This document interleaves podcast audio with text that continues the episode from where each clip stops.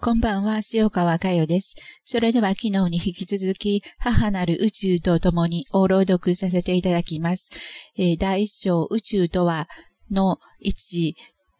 母の心と宇宙の、えー、昨日の続きですね。ページ数は21ページ真ん中あたりからです。えー、この、えー、母の心と宇宙を今日と明日に渡って読み終えて、それで、え日曜日、柏原セミナーへ、あの、行きたいと思っています。えー、昨日はこのセミナー会場で大家留吉という一人の人間により、私の地獄の釜の蓋が大きく開き、白日のもとに引きずり出された衝撃を受けてきた、そういうセミナーの心の体験がたくさんありましたということだったと思います。えー、このように私はセミナーでの数えきれないほどの、特に今語ったような心の体験を経て、今世ようやく私は間違ってきました。真っ黒な宇宙を広げてまいりました。ということを本当に心で知ったのです。だからはっきりと言えるのです。私たちは誰一人例外なく凄まじいエネルギーを心に抱えていますと。そしてこんな状態を野放しにしているから、巷では理解に苦しむ事件、事故等が多発してくるし、大きな規模の災害も起こってくるんです、と。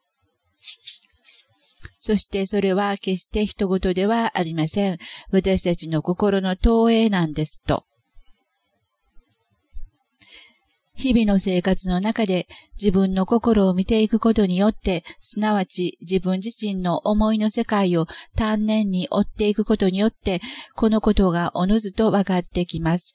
自分の凄まじい思い、エネルギーを心で知っていけるのです。つまり、自分というものを知っていけるのです。だから、どなたも自分の周りに気に食わない人、反りが合わない人、そういう人を一人や二人必ず用意しているはずです。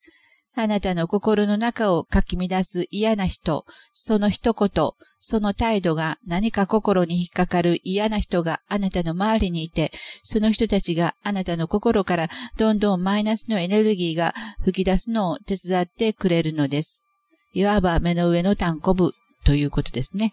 えー、どなたもそういう人が自分の目の前にいれば、その人の言ったこと、したことに対して、心はその都度反応していき、いわゆるマイナスのエネルギーは、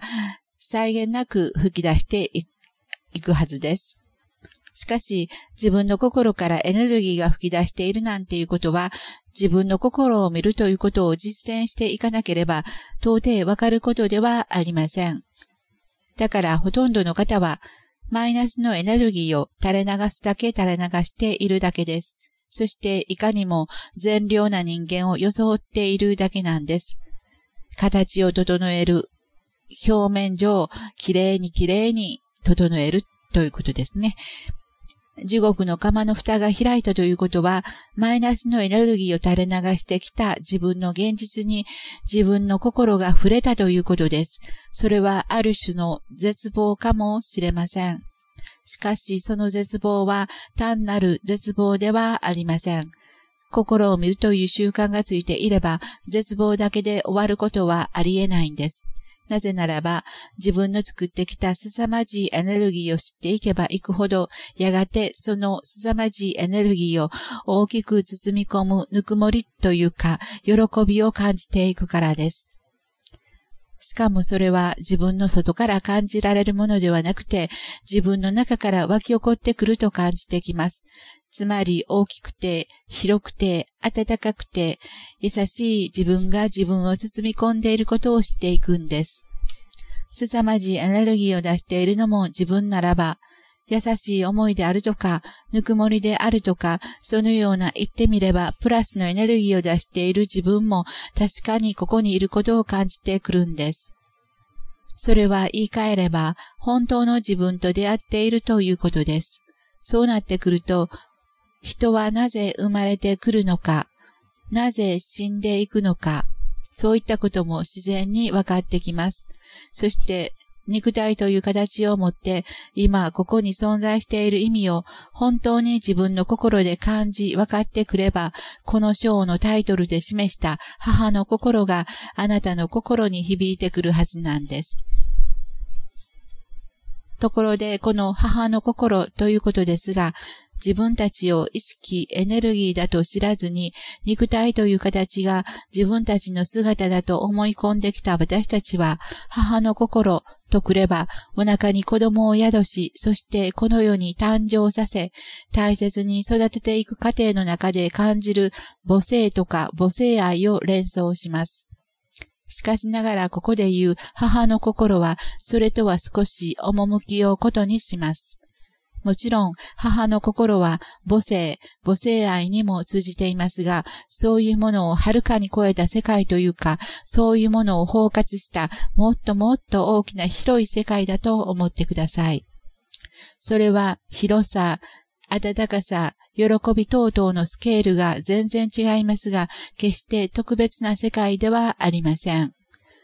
確かに今はほとんどの人が忘れ去っていますが、誰もが心の奥底に眠らせています。それを私は、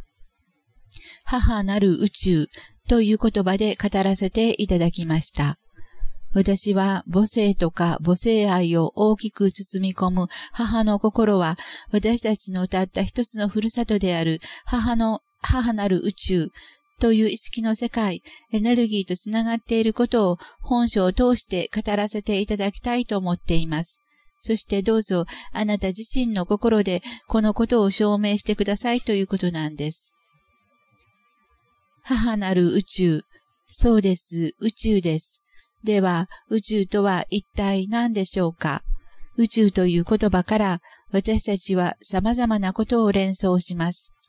私自身、宇宙と思えば、私はこの地球にどこかの星からやってきたという思いをずっと以前より感じてきました。そのことを三次元的に捉えれば、何億光年の彼方から宇宙船に乗ってというさながら SF 映画の中のワンシーンを想像されて、未知なる宇宙への思いをかき立てられるかもしれません。しかし、私が感じているのはそのようなものではなく、次元を超えてきたという感覚なのです。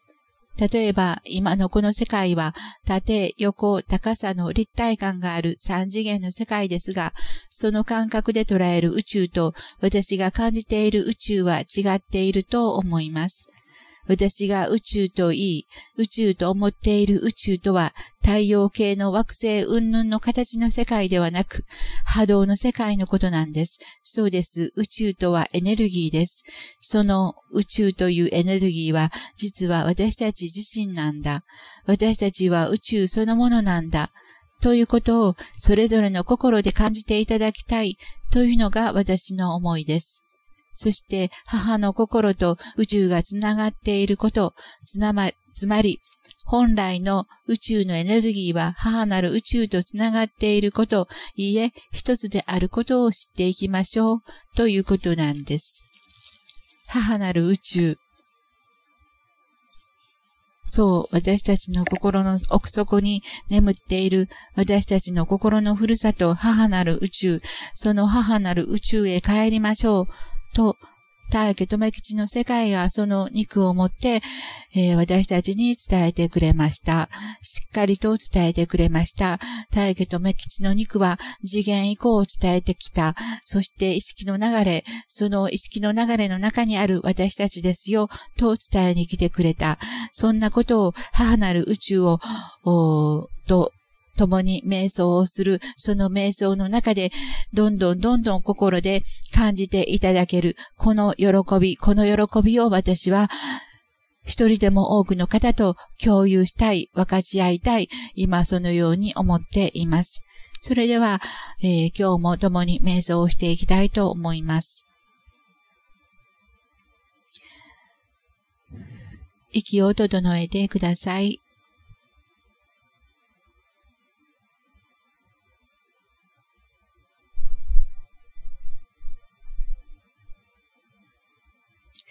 私たちは次元を超えてやってきました。そして次元を超えていこう。